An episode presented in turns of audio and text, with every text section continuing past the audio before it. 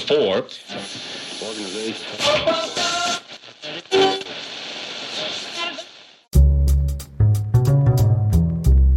Você está ouvindo? Escuta essa história.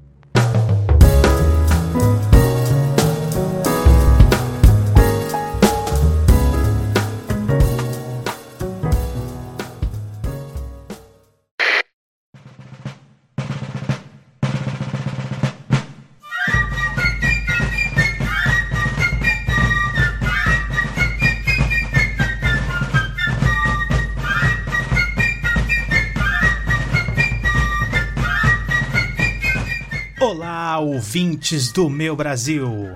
Sejam bem-vindos ao episódio número 4 do Escuta essa História. Finalmente! Hoje é a data de lançamento do episódio inspirou o tema do qual falaremos hoje. Hoje, 4 de julho, é comemorado o Dia da Independência dos Estados Unidos. E nós não vamos deixar passar aqui essa data. Então hoje nós vamos comentar esse evento, vamos entender como aconteceu, os antecedentes e quais foram as suas consequências. Se você está chegando aqui hoje, seja muito bem-vindo e ouça os outros episódios do Escuta essa História. São episódios curtinhos de meia hora. Tem mais três episódios antes desse e alguns dos conceitos que vão aparecer aqui eu já abordei. Então vai ajudar você a compreender um pouco o nosso papo de hoje. Então aproveite porque hoje o episódio vai ser bem abrangente.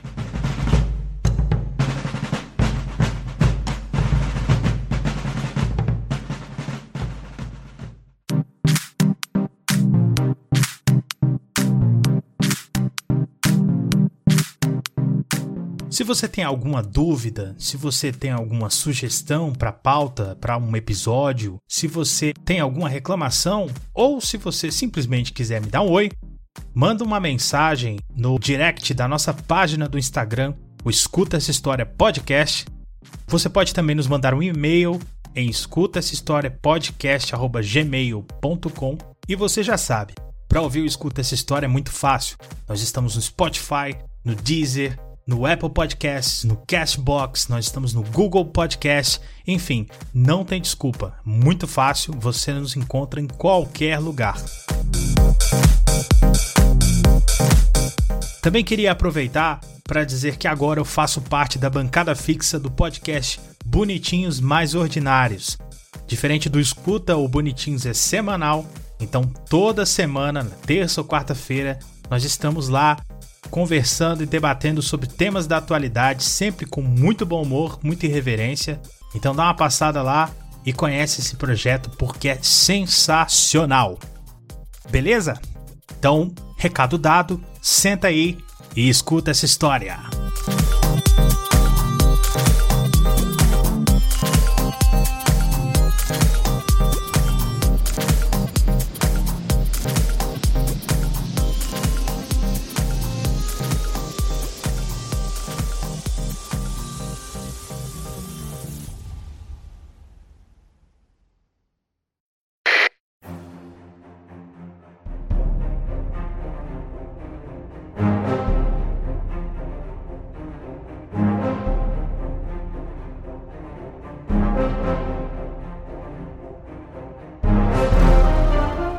As grandes navegações a partir do século XV mostraram ao mundo que ele era bem maior do que parecia.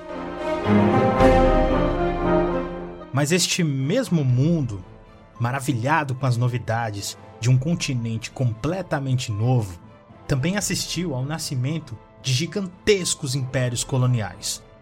Alguns tão grandes ao ponto de se dizer que neles o sol jamais se punha. Dentre essas potências coloniais, a Inglaterra largou por último na super competitiva corrida colonial. Porém, como diria o ditado, por último, mas não menos importante. Por que o atraso? Se você estudou a Idade Moderna na escola, deve se lembrar que um dos temas era o surgimento do Estado moderno, ou alguma coisa parecida. Lembrou? A Inglaterra passou por um longo, doloroso e sangrento processo de unificação, ou seja, de transformação de um punhado de territórios particulares com interesses próprios para um único reino. Isso terminou apenas no século 17. Um pouco antes, mais precisamente em 1588, os ingleses conseguem mais uma conquista a seu favor. Ou melhor dizendo, uma vitória. Neste ano, a Espanha de Felipe II juntou uma frota devastadora para invadir a Inglaterra e destronar a rainha Elizabeth I. As razões desse ataque a gente vai deixar para outro episódio. A onda destruidora dos espanhóis chegaria às praias inglesas com 130 navios e 30 mil soldados. Seria um ataque massivo para, com um golpe só, derrotar as forças da rainha e expandir ainda mais a influência do já poderosíssimo Império Espanhol. Era para ser a consagração da Invencível Armada, como a frota ficou conhecida. Mas não foi bem isso que aconteceu. As forças da rainha conseguiram colocar os espanhóis para correr, destruindo um terço da frota inimiga, ainda matando cerca de 15 mil soldados. Aparentemente, Invencível Armada não foi uma escolha muito boa para o nome.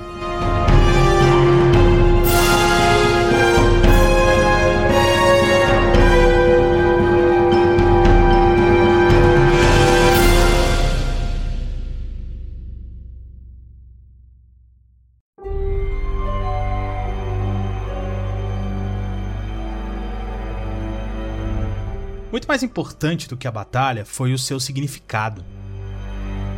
Depois dessa batalha, a Inglaterra se afirmou como a maior potência marítima, a verdadeira senhora dos mares. Aqui vai uma dica: faça como Napoleão e grave essa informação na sua cabeça. A consolidação da Inglaterra unificada, somada à sua predominância nos mares, permitiu aos ingleses aventuras mais caras, como por exemplo a colonização do Novo Mundo. Superando todos os obstáculos para o europeu na América, a colônia, ou melhor, as 13 colônias, puderam prosperar sem serem incomodados pela metrópole, ou pelo Pacto Colonial. A gente já falou dele aqui no episódio número 2. Confere lá. No século XVIII, os ingleses tentarão reverter essa autonomia na América inglesa mas era tarde demais. Desejos e interesses de colonos ingleses já não eram mais os mesmos. Nesse ponto, a ruptura era inevitável.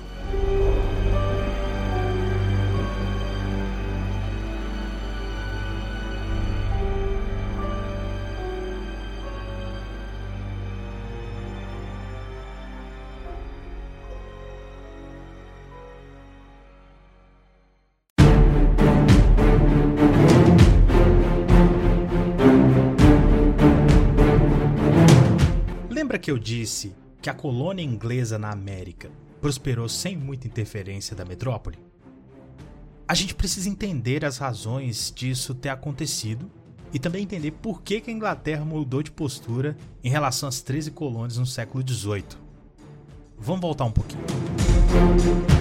No século XVII, a Inglaterra enfrentaria ainda uma outra mudança, importante também, principalmente para esse nosso papo aqui. Para ser franco, não era um evento qualquer, mas uma revolução. Ou um conjunto de revoluções. Como preferir. Você vai entender daqui a pouquinho. Em 1625, Carlos I torna-se o rei da Inglaterra. Durante seu reinado, ele toma uma série de medidas que vão na contramão do parlamento, que era onde os responsáveis por votar as leis se reuniam. Dentre essas medidas estão o aumento de impostos. E isso realmente ninguém gosta. Ainda mais se for para pagar as guerras dos outros. Como o parlamento se nega a atender suas demandas, Carlos decide tentar governar sem o parlamento. Em outras palavras, ele concentraria todos os poderes em si, um verdadeiro rei absolutista. Convém lembrar que estamos em plena Idade Moderna e aqui a maioria dos governos na Europa eram monarquias do tipo absolutista. Nesse tipo de governo, o rei concentra todos os poderes do Estado em sua figura. Ele é a autoridade máxima. Não tem que responder a ninguém, apenas a Deus. Segundo a crença da época, claro. Mais ou menos nessa época, do outro lado do Canal da Mancha, vai reinar aquele que vai ser um resumo vivo dessas ideias. Luís XIV, o Rei Sol. Inclusive, ele disse uma frase para te ajudar a entender o absolutismo. Luís disse o seguinte: O Estado sou eu. Só que estamos falando da Inglaterra e os ingleses não eram muito fãs dessa ideia. As atitudes de Carlos I vão provocar uma guerra civil entre o exército do rei e as forças do parlamento. O soberano é derrotado em 1649, condenado por traição, crime que ele paga com a cabeça.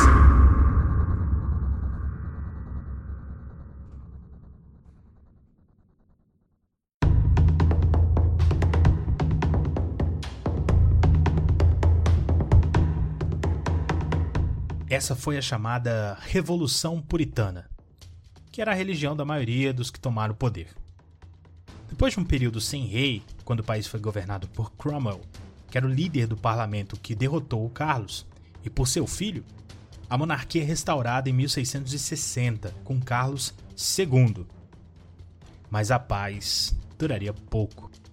Seu irmão mais novo e rei após a sua morte, Jaime II, logo entrou em rota de colisão com o parlamento e, além disso, era católico. E isso pegava mal contra ele em um país onde a maioria era protestante. O parlamento então procurou a irmã mais velha de Jaime II, Maria, casada com Guilherme de Orange, o rei da Holanda. Eles conseguiram convencê-la a tomar o poder, e dessa forma Jaime II teria que enfrentar as forças combinadas dos holandeses e do parlamento. Só que o rei não pagou para ver, não. Talvez a lembrança dos eventos da Revolução Puritana tenha lhe dado uma baita dor de cabeça. Quem sabe? Essa reviravolta, sem nenhum derramamento de sangue, entrou para a história como uma revolução gloriosa. Nós chamamos essa série de eventos de Revolução Inglesa.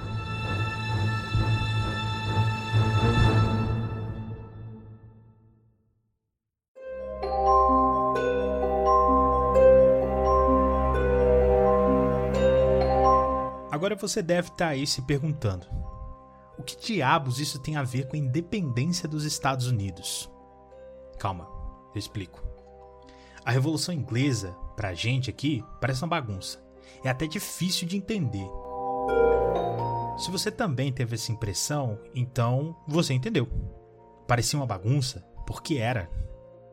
Eu sei, a pergunta persiste. O que cargas d'água tem a ver com a Revolução Americana? Simples. A Revolução Inglesa organizou essa bagunça. Depois dela, a Inglaterra iria se converter em uma monarquia parlamentarista. É um sistema que perdura até hoje na Inglaterra, onde o parlamento limita os poderes do rei. Em outros termos, a Inglaterra terá a partir dali estabilidade política. Lembra que lá atrás eu disse que os ingleses, depois de seu longo processo de unificação, puderam investir em aventuras mais caras como a colonização? E que depois de todos os perrengues, as colônias inglesas puderam prosperar na América sem a interferência da metrópole? Agora você entendeu.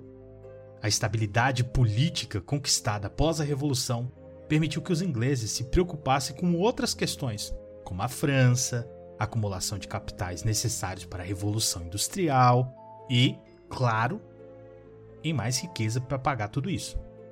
Riqueza essa que suas colônias poderiam fornecer, especialmente as da América. Assim, essa não interferência da Inglaterra, da qual falei agora há pouco, iria acabar.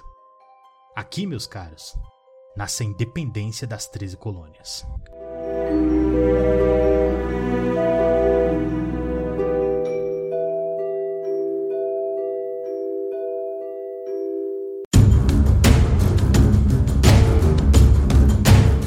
Os eventos que a gente vai ver na América a seguir estão intimamente relacionados com os acontecimentos de outro continente. o europeu. As rivalidades entre as potências europeias vão gerar conflitos que muitas vezes acabam em guerra. Até aí, nada de novo sob o sol. O problema é que muitos desses países possuíam colônias vizinhas umas das outras em outros continentes. Assim, as guerras que começavam na Europa se estendiam para as colônias e acabavam muitas vezes se misturando, seja a favor ou seja contra, com os interesses dos próprios colonos. A gente vai destacar algumas aqui para que você possa ver na prática o que eu estou falando. Olha só. Em 1688, estoura a Guerra da Liga de Augsburgo, ou, como ficou conhecida na América, Guerra do Rei Guilherme. Essa guerra ocorre por, entre outras razões, a expulsão de protestantes da França de Luís XIV.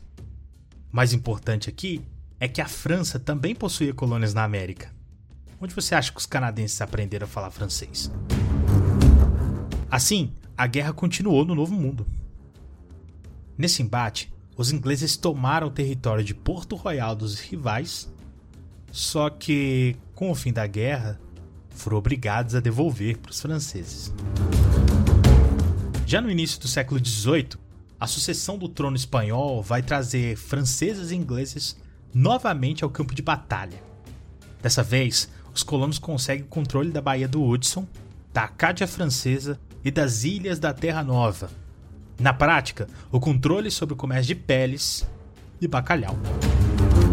Em 1739, os espanhóis atacam um navio inglês, mutilando a orelha de seu capitão, que, em compensação, deu nome para a guerra a Guerra da Orelha de Jenkins. Os colonos, liderados por oficiais vindos da metrópole, atacam possessões espanholas, mas são derrotados. Eles culpam o comando inglês pela derrota. Em 1740, mesmo filme, outra sucessão, França e Inglaterra e colonos frustrados. Era a Guerra de Sucessão Austríaca, ou Guerra do Rei Jorge. Os colonos tomam o território de Louisbourg, mas com o fim da guerra, a Inglaterra se compromete a devolver as terras. Obviamente, não era bem o que os colonos esperavam.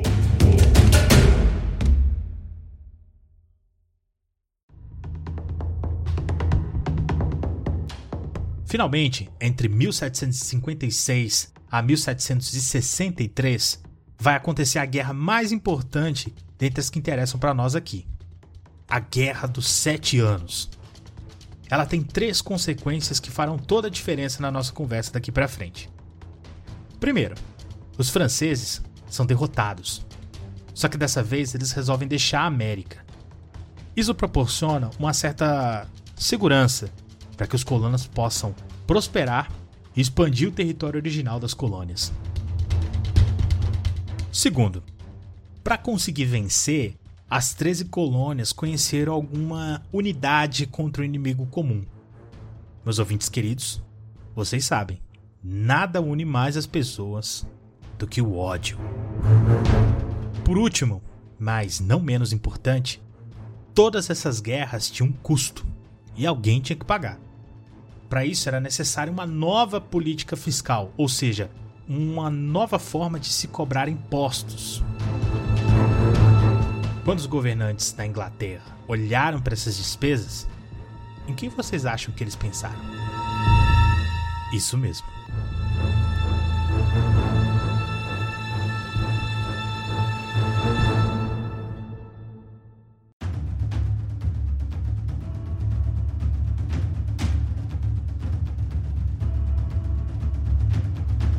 Como a gente já sabe, o século XVII não foi muito fácil para a Inglaterra, mas o século seguinte parece compensar essas dificuldades. A Senhora dos Mares vai assistir a um período de expansão colonial e de construção do que provavelmente foi o maior império da história, chegando ao ápice no século XIX da Rainha Vitória, a famosa Era Vitoriana. Eu tenho certeza que você já ouviu falar dela. Ao mesmo tempo, a exploração de carvão e ferro e o desenvolvimento de tecnologias cada vez mais eficazes para isso, somados a uma gigantesca mão de obra alocada sob uma nova forma de se produzir, vão aos poucos moldando o que hoje nós chamamos de Revolução Industrial. Esses dois movimentos vão gerar um aumento sem precedentes da produção das fábricas inglesas, ao mesmo tempo em que se busca cada vez mais compradores para essa produção e matérias-primas para produzi-la. E nesse ponto, as colônias têm um papel fundamental. Mas será que elas concordam com esses planos? A Inglaterra começou a cobrar uma série de impostos das colônias para reabastecer seus cofres e pagar pelas despesas que a gente já conversou mais cedo. Em 1764 é decretada a Lei do Açúcar. Ela cobra taxas sobre o açúcar, produtos de luxo, vinhos, café, seda e roupas brancas. Os colonos reagem lembrando a seus governantes um princípio dos próprios ingleses: taxação sem representação é ilegal. O que, que isso significa?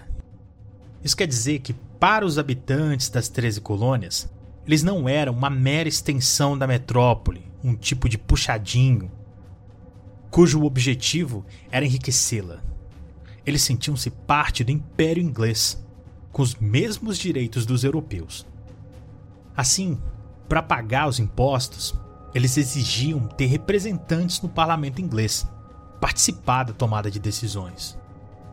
Após uma série de boicotes e protestos, o parlamento abole a lei em 1766.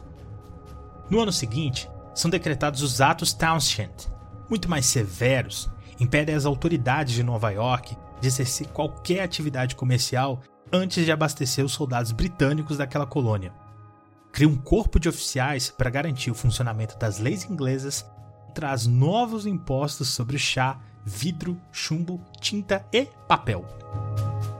O resultado você já deve imaginar: novos protestos e boicotes, e, mais uma vez, o governo volta atrás.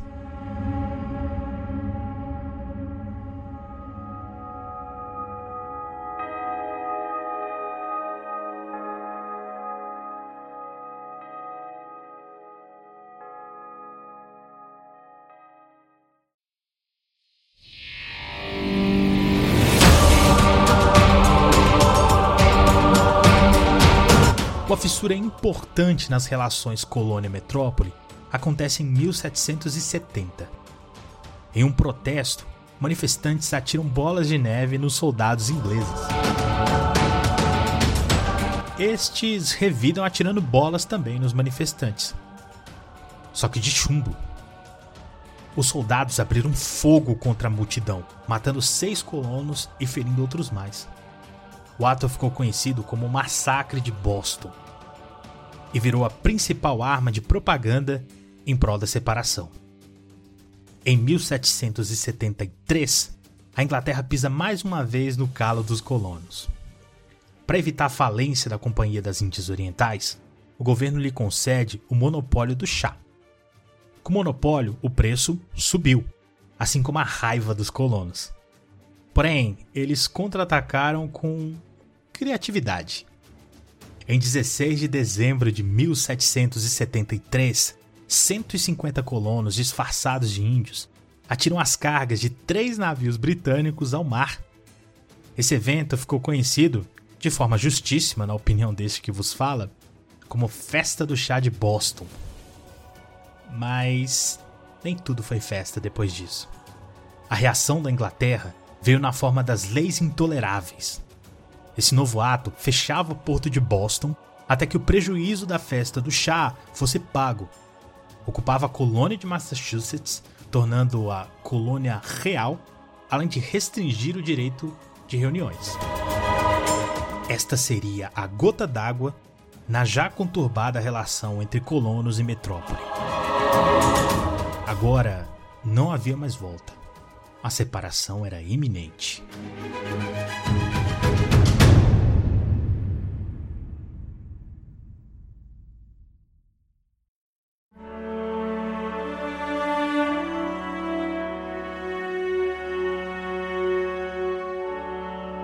Normalmente, quando eu dou essa aula, eu costumo dizer que a independência dos Estados Unidos foi uma espécie de teste do iluminismo na prática. Várias daquelas ideias podem ser identificadas durante todo o processo. Talvez a maior influência para os insurgentes seja o filósofo John Locke, o pai do liberalismo político. Ele defende que as pessoas possuem direitos naturais, a saber, direito à vida, liberdade e propriedade, e que o propósito de se juntar a uma comunidade política através de um contrato seria justamente preservar esses direitos. Ele diz ainda outra coisa, bem interessante aqui para o nosso papo. Segundo Locke, se o Estado não preserva os direitos naturais, ou seja, se não cumpre com o contrato, os cidadãos podem depô-lo. Resumidamente, se o governo for injusto, você tem o direito de derrubá-lo. De início, a ideia de separação não era consenso. Obviamente, as elites queriam liberdade, mas não para todos. Para tentar resolver essas questões, representantes das 13 colônias se reuniram no primeiro Congresso Continental. Nessa Assembleia é elaborada uma petição contra as medidas inglesas, mas ainda sem falar em separação. Ao contrário, eles reafirmam a lealdade ao rei. A Inglaterra, por sua vez, aumenta o contingente militar na colônia, provocando conflitos armados contra as forças coloniais era o início da Guerra de Independência. Com este cenário, as 13 colônias se reúnem mais uma vez em 1776, agora no Segundo Congresso Continental. Dessa vez, todas as colônias participariam. Os congressistas decidem pela independência e em 4 de julho de 1776 é escrita a Declaração de Independência dos Estados Unidos. Festas pela declaração se espalharam pelas 13 colônias. A estátua de George III, em Nova York, foi derrubada. Mas todos sabiam que aquele era um passo importante, mas apenas o primeiro de uma longa e penosa jornada rumo à verdadeira independência. Afinal, faltava combinar com os ingleses.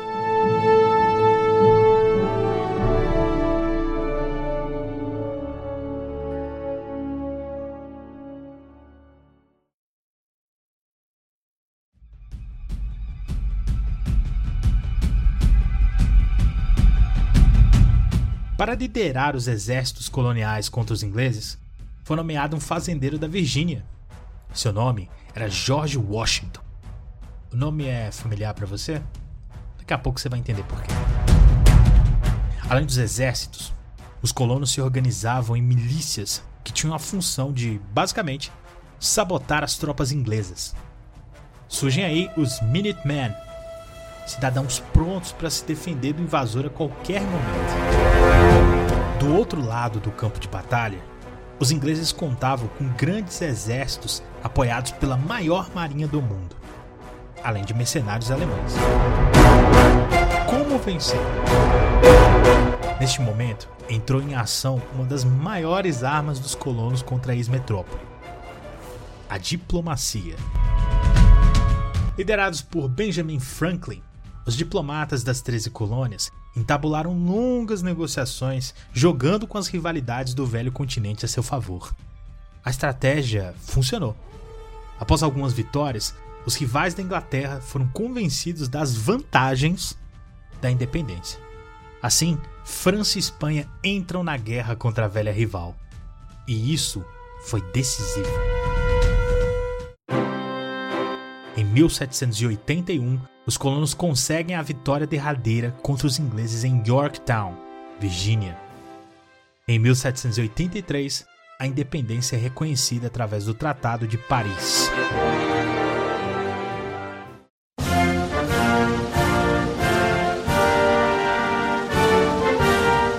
Se você gosta de cinema estadunidense, você já deve ter notado que a liberdade é um tema recorrente nessas obras independente do contexto. E esse realmente é um valor importante para os estadunidenses. Contudo, conceitos, ideias e valores não são constantes na história, são mutáveis. A história dos Estados Unidos e a ideia de liberdade são ótimos exemplos disso. Não se iluda. Quando a independência foi assinada em 4 de julho, a liberdade era um de seus pilares. Mas a pergunta que a gente deve fazer é: liberdade para quem? Em poucas palavras, a revolução foi um movimento liderado pelas elites. A independência era branca, masculina e detentora de propriedades, seja terras ou comércio. Mulheres não poderiam votar. Pobres tinham pouco espaço nesse arco-íris de liberdade. E para os escravos, a independência não significou absolutamente nada, pois eles permaneceriam na condição de escravidão por muito tempo ainda. O famoso 6 por meia dúzia.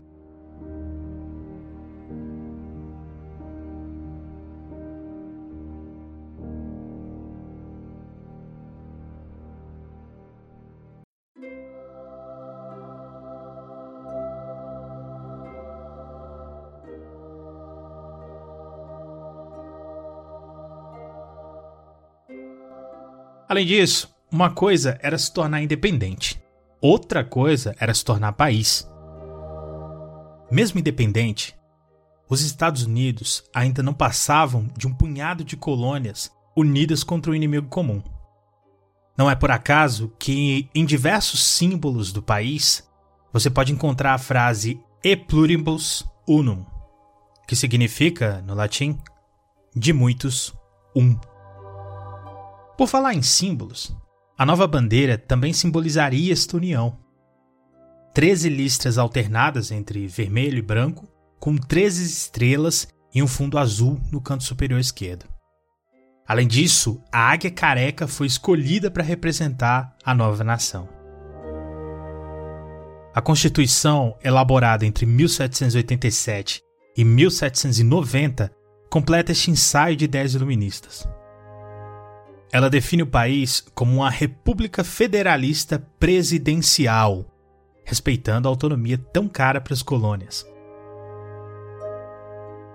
É implantado o sistema de três poderes defendido por Montesquieu, isto é, executivo, legislativo e judiciário.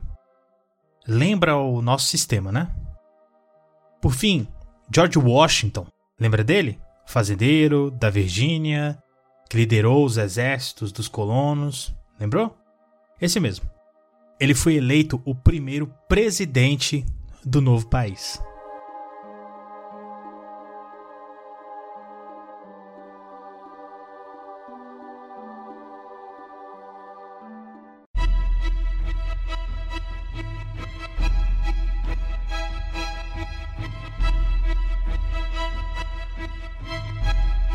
Achou que acabou, né? A independência dos Estados Unidos teve consequências. Dentro do próprio país, uma questão permaneceria engasgada durante um bom tempo. Qual seria a melhor forma de se governar uma nova nação? Um governo central e forte? Ou mais autonomia para as colônias? Essa questão seria resolvida apenas no século seguinte. Já adianto aqui não de forma pacífica. Outra consequência é que agora, sem o conflito com os franceses estimulado pela Inglaterra e sem os freios impostos pela mesma, o caminho estava aberto para uma expansão cada vez maior em direção ao interior do território e, evidentemente, sobre as terras já habitadas pelos índios. Por fim, Lembra que eu disse que a França foi convencida das vantagens de ajudar os Estados Unidos contra a Inglaterra? Então, acontece que isso não foi um bom negócio. Enviar tropas e suprimentos para outro continente é uma coisa cara. E o preço para a França foi muito maior do que ela jamais poderia prever.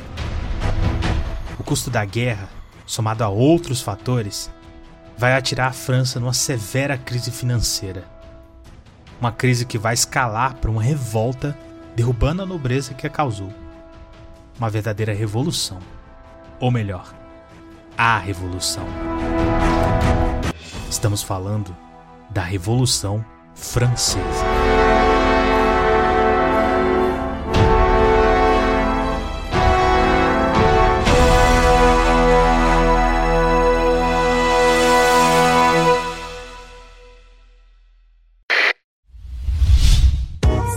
A iniciativa Podcasters Unidos foi criada com a ideia de divulgar podcasts menos conhecidos, aqueles que, apesar de undergrounds, têm muita qualidade tanto em entretenimento quanto em opinião. Por aqui você tem a chance de conhecer novas vozes que movimentam essa rede. Então entre lá no nosso Instagram, o arroba Podcasters Unidos, é só escolher e dar o play.